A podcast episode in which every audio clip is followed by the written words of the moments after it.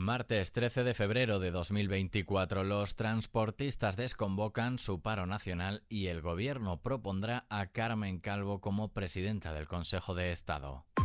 ISFM Noticias con Daniel Relova. Los transportistas autónomos y pymes agrupados en la Plataforma Nacional para la Defensa del Transporte han decidido desconvocar en la noche del lunes el paro indefinido al que habían llamado este fin de semana. En un escueto comunicado difundido por redes sociales, Pasadas las 9 de la noche, la plataforma aseguraba que queda desconvocado el paro nacional de transporte. Tan solo unas horas antes, Manuel Hernández, presidente de la plataforma, había asegurado que sus movilizaciones seguían adelante, pese a las noticias falsas que apuntaban a que se había desconvocado. La agrupación comenzó el sábado un paro indefinido para denunciar las condiciones del sector coincidiendo con las protestas en toda España de agricultores y ganaderos. Carmen Calvo es protagonista en la jornada de hoy. El gobierno va a proponer a la ex vicepresidenta primera del gobierno y diputada socialista en el Congreso como nueva presidenta del Consejo de Estado. Calvo, quien ya ha renunciado a su escaño en la Cámara Baja, sustituirá a otra ex ministra del PSOE, Magdalena Valerio, que tendrá que ser cesada en cumplimiento de una sentencia del Tribunal Supremo que anuló su nombramiento por no reunir el requisito legal de jurista de reconocido prestigio que exige la ley orgánica que regula la institución. Para el PP, el nombramiento de Carmen Calvo para presidir el Consejo de Estado representa otra vuelta más de las puertas giratorias del gobierno en la colonización de las instituciones. Escuchamos a la secretaria general Cuca Gamarra. Tras el varapalo del Tribunal Supremo, anulando el nombramiento de una exministra de Pedro Sánchez como presidenta del Consejo de Estado, Pedro Sánchez vuelve a nombrar a una exministra. Es decir, con Pedro Sánchez las puertas giratorias siempre dan una vuelta más. Denunciamos nuevamente la colonización de las instituciones por Pedro Sánchez y exigimos otra manera de gobernar, que es la que representamos desde el Partido Popular, respetando las instituciones, pensando y defendiendo que deben de ser personas independientes aquellas que sean nombradas al frente de las mismas, trabajando por la calidad democrática, es todo lo contrario que seguir dando vueltas a las puertas giratorias y colocando a los exministros al frente de instituciones del Estado con el único objetivo de colonizarlas para controlarlas. Calvo, por su parte, ha dicho que el nombramiento de exministros para cargos de responsabilidad en instituciones como el Consejo de Estado forma parte de los usos y costumbres de la política. Aquí y en cualquier democracia, ha dicho. En una entrevista en la cadena SER, la ex vicepresidenta primera ha asegurado que afronta este nombramiento con un sentido un poco romántico. De verdad, yo lo digo, y es que no encuentro otra palabra mejor, ojalá la encontrara, pero creo que, que soy una romántica, porque esto lo hago por, por un sentido un poco mm, romántico de cómo puedes servir a tu país. Yo a estas alturas de mi vida me mueven cosas, y yo diría que bastante nobles ya, ya he vivido a ras de suelo mucho, ¿no? Si ahí puedo ser útil, que espero serlo, pues ya está.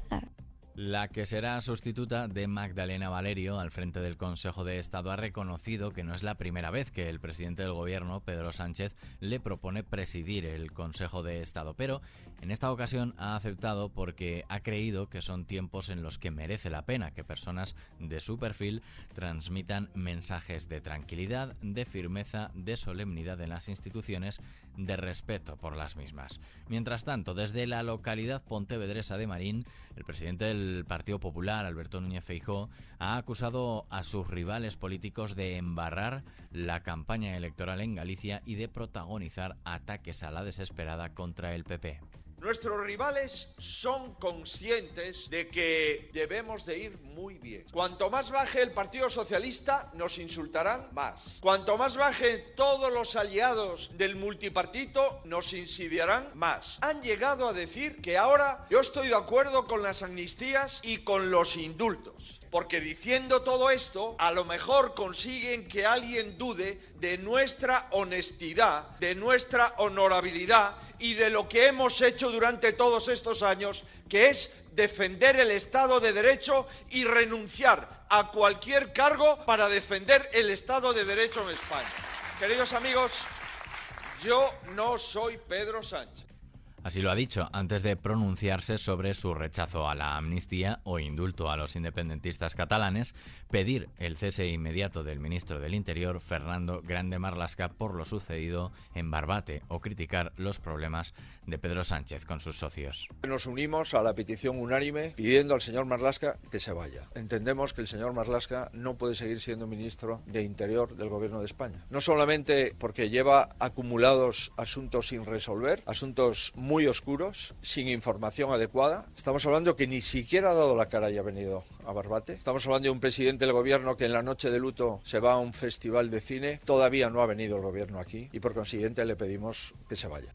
Feijó ha anunciado este lunes que Grande Marlasca comparecerá en el Senado por la muerte de los dos guardias civiles que fueron arrollados por una narcolancha en el puerto de Barbate, así como todos los miembros del Ejecutivo que tengan relación directa o indirecta con el suceso y los altos cargos del Ministerio. En materia de vivienda, el Consejo de Ministros tiene previsto aprobar este martes el desarrollo, a través del Instituto de Crédito Oficial, de la nueva línea de avales del 20% para la compra de una vivienda, una medida que el Ejecutivo anunció y aprobó en mayo antes de las elecciones generales. Así lo avanzó este pasado fin de semana el presidente del Gobierno en un mitin en Vigo, a las puertas de las elecciones autonómicas gallegas del próximo 18 de febrero. Una nueva línea de avales de la que discrepa su socio de gobierno y es que Sumar considera que todas esas ayudas a la compra se acaban trasladando a los precios. Y como cada 13 de febrero celebramos un nuevo Día Mundial de la Radio. Este es más especial si cabe al cumplirse 100 años de la primera emisión radiofónica en España. Cada día más de 22,6 millones de personas escuchan la radio y lo hacen una media de unos 93 minutos según los datos del último estudio general de medios. Y terminamos con el tiempo. La entrada de un nuevo anticiclón en España provocará este martes un ascenso generalizado de temperaturas en prácticamente todo el área peninsular y Canarias, con cielos poco nublados y escasas precipitaciones. Según el pronóstico, en la vertiente atlántica peninsular se prevén algunas precipitaciones débiles y dispersas que serán más probables y algo más intensas en el oeste de Galicia y norte de Extremadura. No se descartan algunos bancos de niebla matinales en la vertiente atlántica peninsular y con la cota de nieve en la península entre los 2.000 y 2.500 metros. En Canarias, por su parte, habrá calima. Con el tiempo terminamos este podcast de XFM Noticias con Susana León en la realización y Daniel Relova, quien te habla en la producción. La música y la información siguen en XFM. Que pases un buen día.